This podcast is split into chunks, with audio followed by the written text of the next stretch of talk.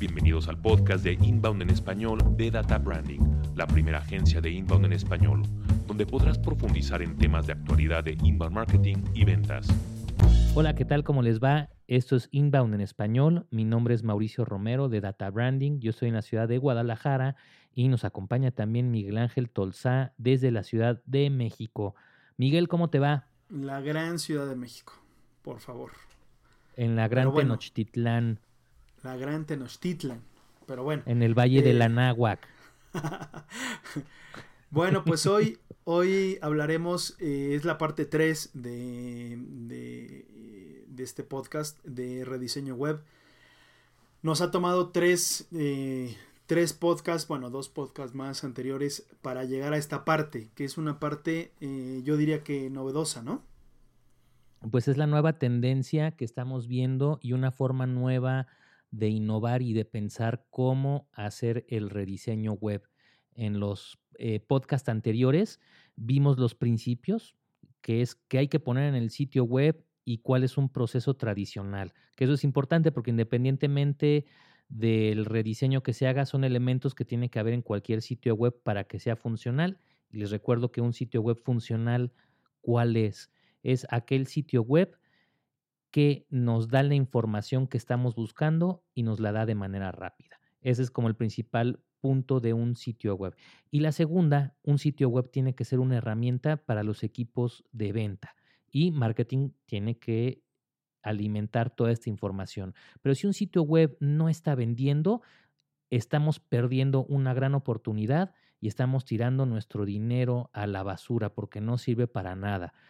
Bueno, recapitulando un poco las, también parte de lo que dices tú, las ideas pasadas, pues hablábamos que hay que tener en mente a nuestro buyer persona, esa, esa representación semificticia de las personas o nuestro cliente ideal o real que ahora nos compra. Em, ese buyer persona debe estar presente desde el arranque del, del diseño, del rediseño web o diseño si si todavía no tienes, o una empresa todavía no tiene un, sitio web ya pensado. Esa persona, para él construiremos ese sitio no para nuestros productos y servicios, sino pensando en ese cliente que nos compra o que, no, o que queremos que nos compre. Y también no habíamos eh, hablado o hablado tanto sobre el viaje que, que tendría que hacer esa persona ideal esa, esa persona ideal que nos va a comprar tendría que nosotros tendríamos que diseñar todo un viaje que nosotros queremos que haga, que queremos mostrarle eh, eh, el producto o servicio que tengamos y que es un viaje que nosotros hemos pensado desde que entra hasta que termina, podría ser en alguna compra. Eh, o a lo mejor si queremos un poco recortarlo antes, bueno, hasta que ya nos da sus datos pero creo que la parte importante es desde que nos da sus datos y sabemos quién es y le podemos hablar eh, de uno a uno, de, persona a persona, hasta que se cierra en cliente. También hablaremos pues, sobre, sobre esto de eh, optimización un poco más adelante de un sitio web para que haga precisamente esto que les comentaba. Básicamente hablar de un buyer persona, yo lo veo como no hay que quitarnos las palabras eh, técnicas o el argot de, mercadotecnia, es conocer quién es tu cliente, conocer qué problema le resuelves, cuáles son sus necesidades y precisamente hablar de esto. Si yo le hablo a las personas del problema que tienen y no de las características de un producto, voy a lograr un mayor grado de involucramiento. Y precisamente ese grado de involucramiento es el viaje que tiene que hacer ese comprador. Cómo desde el inicio yo le digo que yo puedo resolverle un problema que tiene de tal forma y cómo lo voy involucrando hasta que tome una acción. Y lo que decía Miguel Ángel, lo que queremos es que tome la acción de que nos dé sus datos y la acción última que quisiéramos es que nos compre. ¿Cómo hacemos todo eso en el sitio web? Y eso es lo que es realmente un buen sitio web, no un brochure en línea que es por donde todo mundo se va. El diseño web tiene que estar enfocado a este viaje y a esta persona, este cliente ideal para resolver sus problemas, para resolver sus necesidades. no para tener un sitio o un brochure en línea que sea bonito y que nos hable de qué maravillosos somos y qué bonito y cómo lo hacemos todo bonito y en, nuestro, en nuestra empresa todo es increíble y sensacional. Esos sitios web realmente no involucran a las personas. Me salgo yo muy rápido cuando entro a un sitio web que no me habla de qué me van a resolver o en qué me van a ayudar.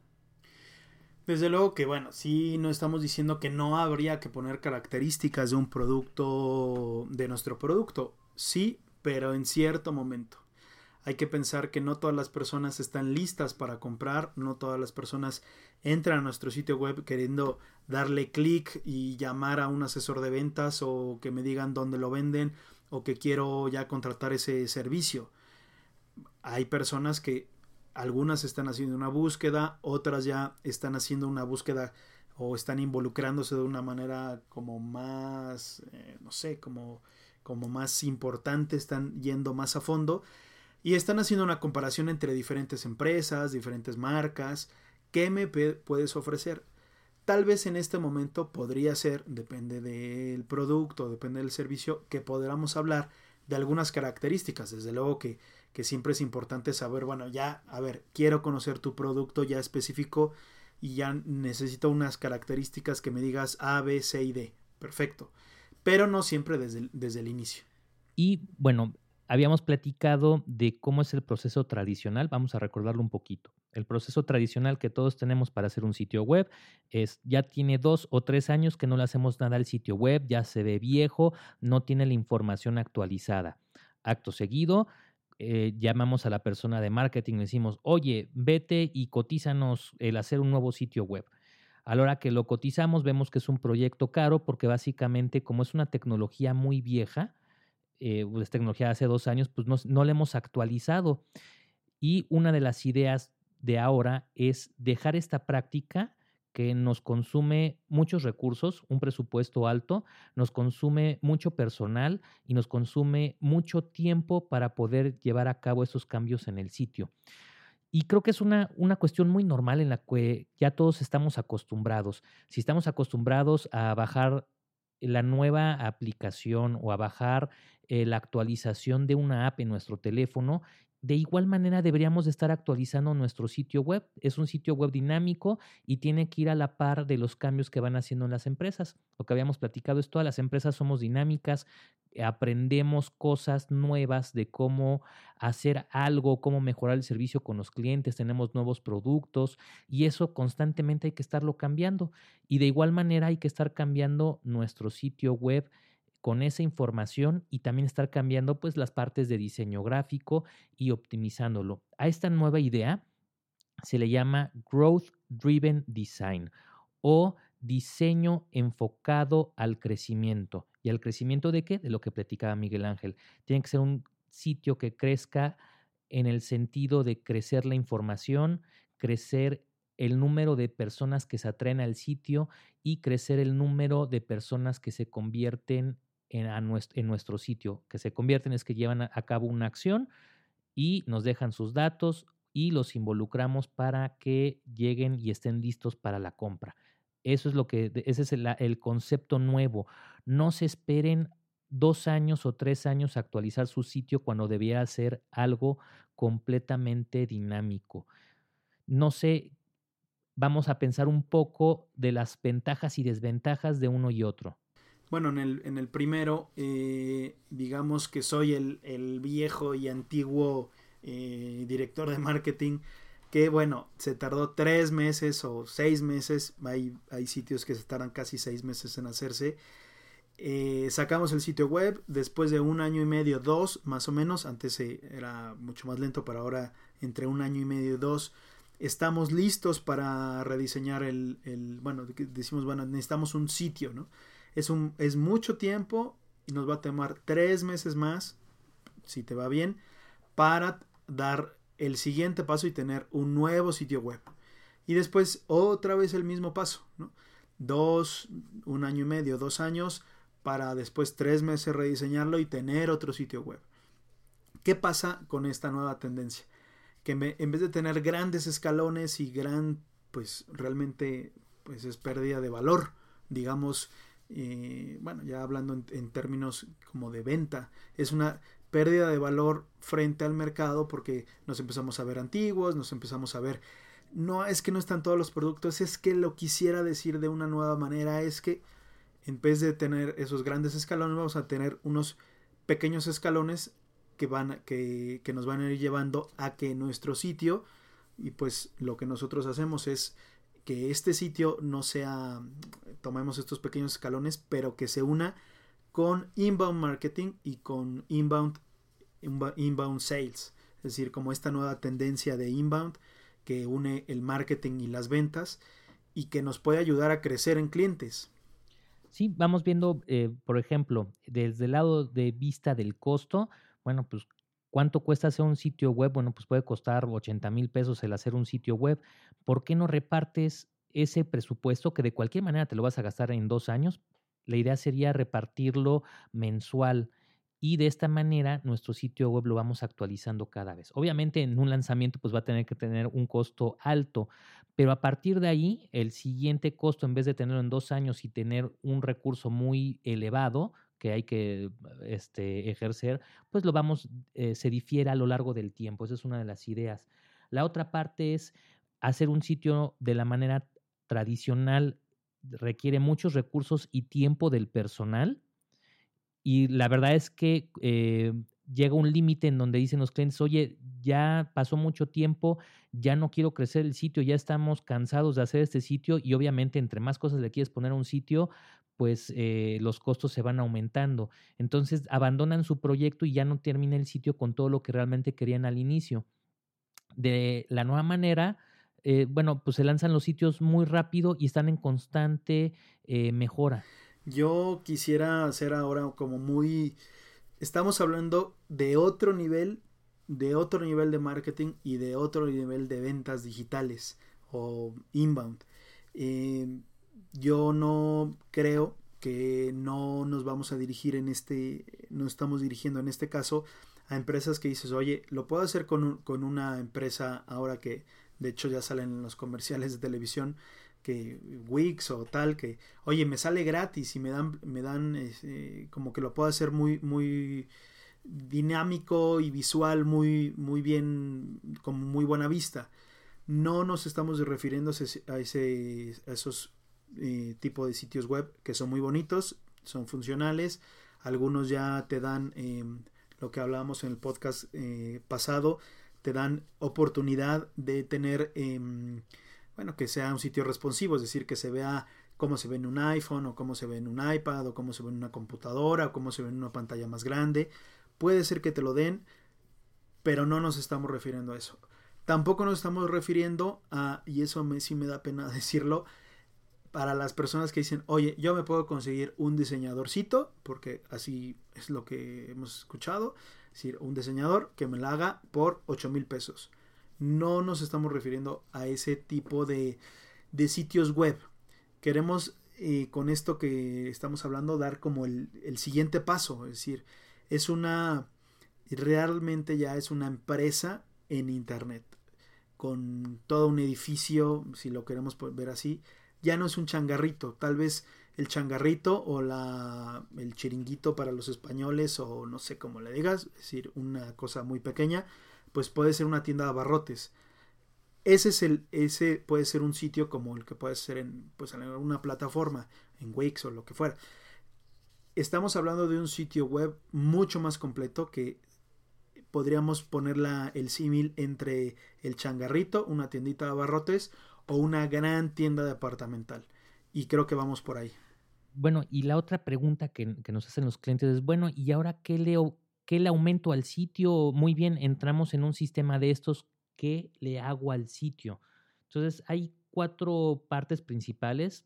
Se puede mejorar las conversiones, la experiencia del usuario, la personalización y la construcción de marca. Y todos estos son mejoras que se pueden ir haciendo mes a mes que se pueden ir midiendo. Y tenemos una ventaja muy grande. Cuando hacemos un sitio web, lo hacemos con ciertos supuestos sobre la experiencia que tenemos nosotros como empresa de marketing y de diseño eh, de estrategias en Internet. Pero una cosa es lo que nosotros tenemos como experiencia y, y arrancamos los sitios con estos principios que hemos visto que han funcionado con otros clientes, pero no tenemos los datos completos para mejorarlo. Realmente es algo que se tiene que hacer después porque probablemente algún contenido le hizo clic al buyer persona o al cliente ideal de nuestros clientes y por ahí tendríamos que seguir desarrollando el sitio. Lo normal es que pues, los sitios se abandonan y ya se hicieron como, como lo pensamos, que de cualquier manera si contratan una empresa que tenga experiencia no va a ser un, mal arranque, pero se quedan ahí, no van a mejorar más. Entonces eh, es muy importante que, veamos este tipo de, de mejoras.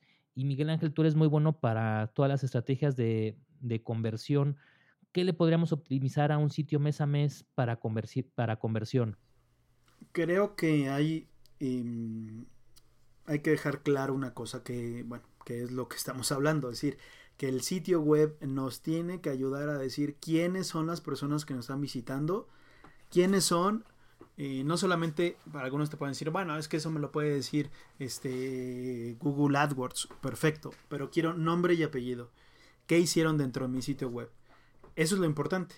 Los caminos de conversión que vamos a tener en, las, en, un sitio web, eh, queremos decir con esto es una forma y unas páginas específicas que me ayuden a solamente eso, conocer quiénes son las personas que me visitan, ofreciéndoles tal vez algo que, les pueda hacer, bueno, no, no es tal vez, sino ofreciéndoles algo que para ellos lo ven de un gran valor y que nosotros se los podemos decir. A lo mejor podría ser una, em, pues no sé, a lo mejor una guía sobre cómo, mm, si hablamos de vinos, sobre cómo mejor tomar los mejores vinos o cómo es la manera correcta de tomar vino por decir algo, ¿no? por poner un ejemplo.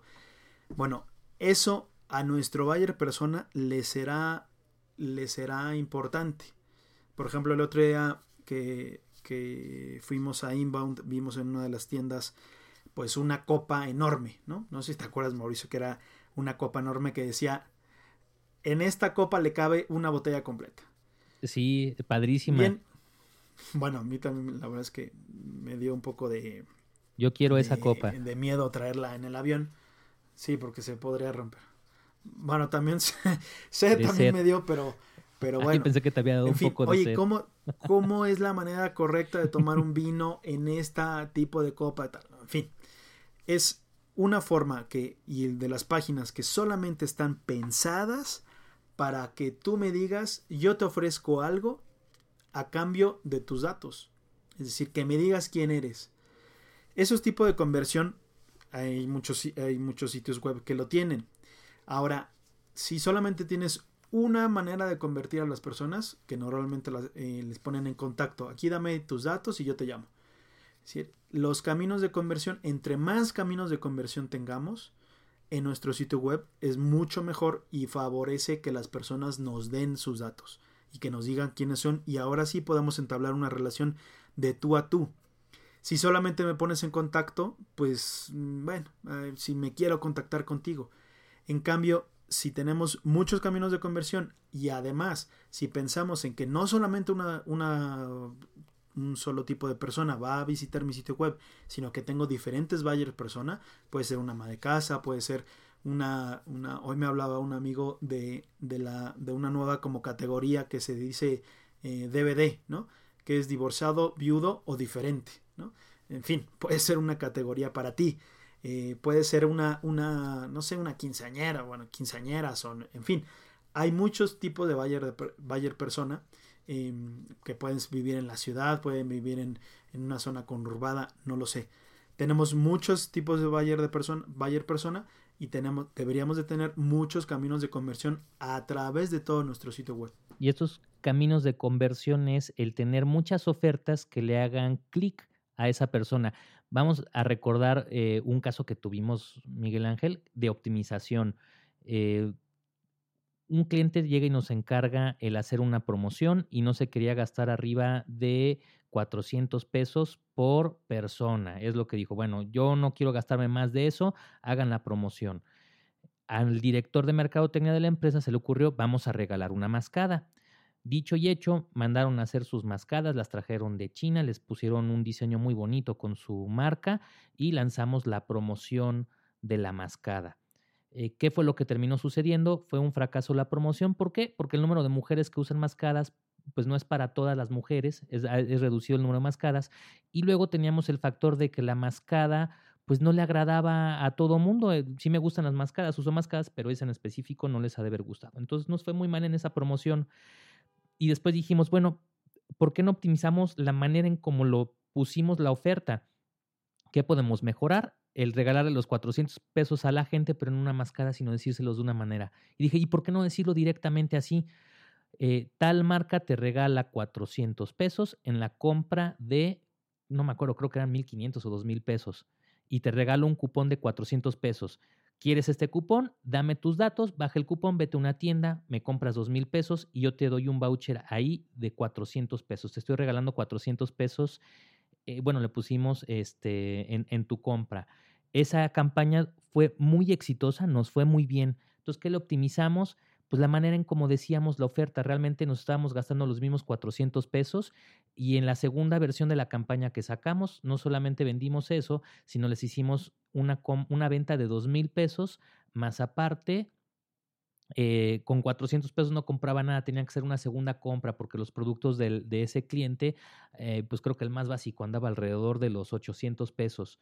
Entonces, bueno, fue muy buena la promoción y a la gente le gustó mucho desde el lado de vista del, consumidor y obviamente del lado de la empresa también fue muy buena eh, oferta. Esos tipos de caminos de ofertas que hacemos son las que ahí podemos ir optimizando mes a mes. Oye, me tuviste todo el ejemplo este preocupado, dije, bueno, va a decir el nombre de ese cliente que le hicimos eso y como me recordó el, el, episodio de Homero Simpson cuando March le prohíbe hablar de, de ellos mismos porque él está hablando de en una en un grupo de terapia de, pareja y entonces March le, le prohíbe a Homero em, mencionar su nombre y, o poner algún ejemplo de ellos dos. Y entonces Homero para ya no hacer eso dice en el ejemplo, eh, bueno, la, la persona A le dice a la persona B, March, por favor, no sé qué cosa. entonces me tuviste todo el tiempo que, pensando que ibas a decir eso. Pero bueno, ya. Casos. Además, siguiendo con ese ejemplo, eh, también recuerdo que querían poner en promoción lo que no se les había vendido. Y les dimos la vuelta diciendo, oye, mm, ¿para qué me quieres eh, poner a hacer promociones de cosas que no vendes y que realmente no tiene ningún éxito? Más bien vamos a hacer promociones con los productos que más se te venden o con los que te dejan mayor margen, ¿no? Claro, las empresas están para generar utilidades, no para deshacerse inventarios. Entonces, el gastar todo un esfuerzo de marketing para un inventario que se quedó y una promoción es meterle dinero bueno al malo. Es una tontería eso. El producto, si no se vende, es porque es malo o porque no hemos encontrado a la persona correcta. Pero si el producto es malo, aunque lo regales, lo pongas al 50%, 60, 70 de descuento, pues nadie lo va a querer porque es una cochinada. Entonces, en ese sentido, le decíamos, mejor vamos a hacer una promoción que sí te genere dinero y no una en donde el poquito inventario que tienes que no se vendió lo quieres sacar.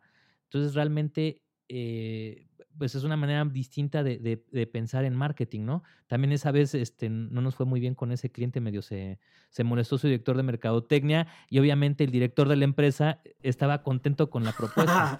se enojaron los de Merca, pues claro, es que, en fin, algunas veces hemos, y lo confesamos, hemos pisado callos, pero bueno, hemos aprendido de la experiencia. En fin, estábamos hablando de los procesos de conversión mientras más procesos o caminos de conversión tengas en tu sitio web, va a producirte incluso, hay, tenemos ejemplos de, que, de clientes que han tenido siete veces más nuevos prospectos y desde luego que los nuevos prospectos pues te ayudan a tener mucho más número de clientes, aumenta la tasa de clientes, ¿no?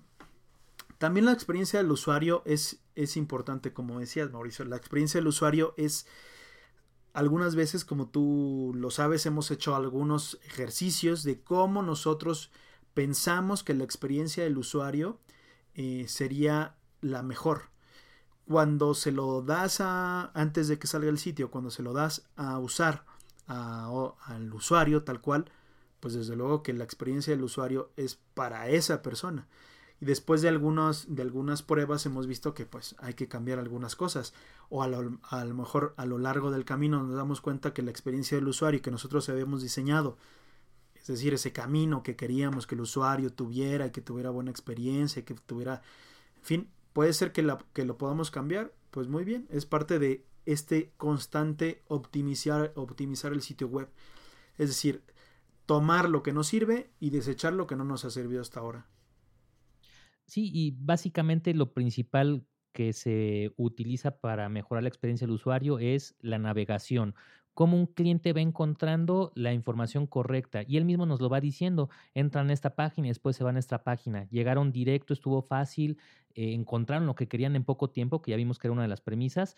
Si no, pues eso es lo que hay que ir rediseñando mes a mes, mejorar esa experiencia de navegación, esa experiencia con las plantillas que hay en el sitio y obviamente una optimización interesante es todo lo que sucede en el sitio web.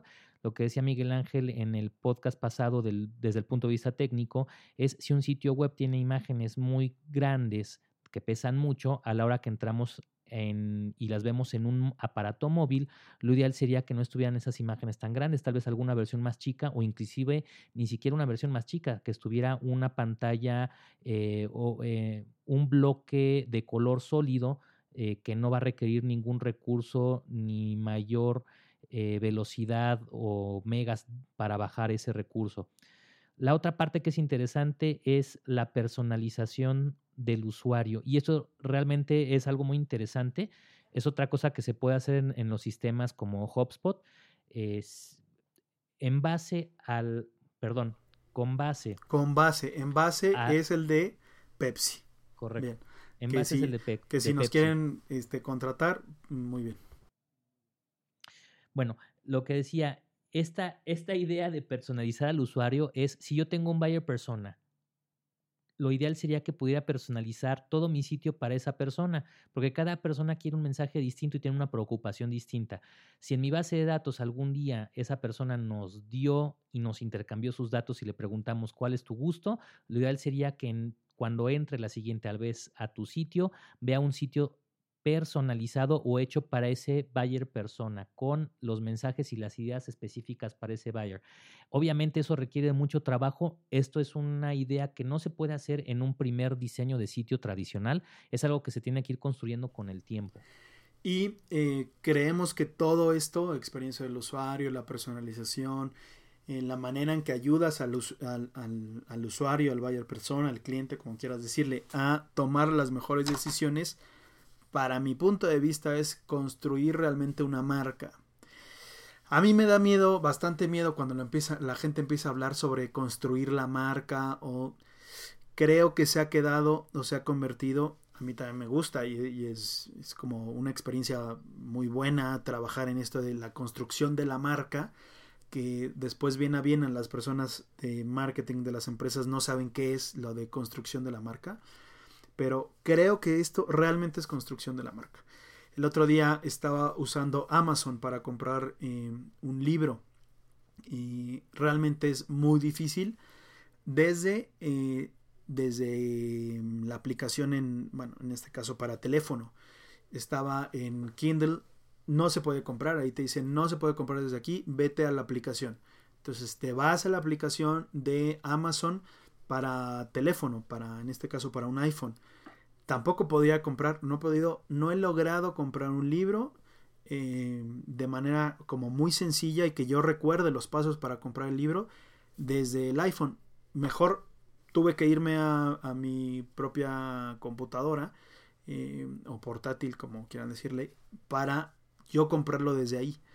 Creo que esta es la construcción de la marca que me ayuda a, si ya lo quiero, me ayuda a comprarlo. Ahora, si Amazon nos, nos contrata también a nosotros para hacerle un buen en desarrollo y un buen pad de conversión o camino de conversión, perfecto. ¿eh? Sí, eh, si nos escucha alguien de Amazon, pónganos un like y, y, con todo gusto les podemos dar muy buena consultoría. No, pero sí, sí es muy cierto. Yo también eh, me he visto frustrado. Ya conozco el libro, me lo han recomendado, sé que existe en la web, yo lo quisiera en mi Kindle y no lo he podido comprar. Entonces, eso es muy buen ejemplo de la conversión y de la mejora eh, en un sitio web. Pues Miguel Ángel, ya hemos llegado al tiempo. Sí, exactamente como cada como cada podcast, nos da mucho gusto hablar de esto, tenemos bastante de qué hablarles. Eh, por lo pronto, pues nos despedimos. Yo, Miguel Ángel Tolzá, o que, bueno, creo que desde ahora que ya nos conocemos un poco más, la mayoría de las personas me dicen Mike. Entonces, pues yo me despido. Eh, pues muchas gracias. Y pues ahora te toca a ti, Mauricio. Yo también me despido y les pedimos de favor que si les gusta este material, creen que es interesante, pues compártanlo con sus amigos. Esta parte del el rediseño web creo que es algo que aplica para cualquier persona que esté en línea y creo que ya todos queremos estar en línea. Compartan este material y déjenos sus reseñas en Twitter, déjenos sus reseñas en iTunes y en SoundCloud. Eh, les agradezco mucho. Si quieren también, perdón, si quieren también suscríbanse. Eso es también muy bueno para que estemos más en contacto. Sobre todo aquellos de Amazon que están escuchando este podcast. Exactamente. Por favor, Amazon, suscríbete. Gracias por escuchar Inbound en español de Data Branding. Si necesitas entrenamiento, asesoría o una conferencia para impulsar a tus directores y equipos de marketing y ventas, visita databranding.net. Te invitamos a suscribirte para que puedas disfrutar de nuestro siguiente podcast.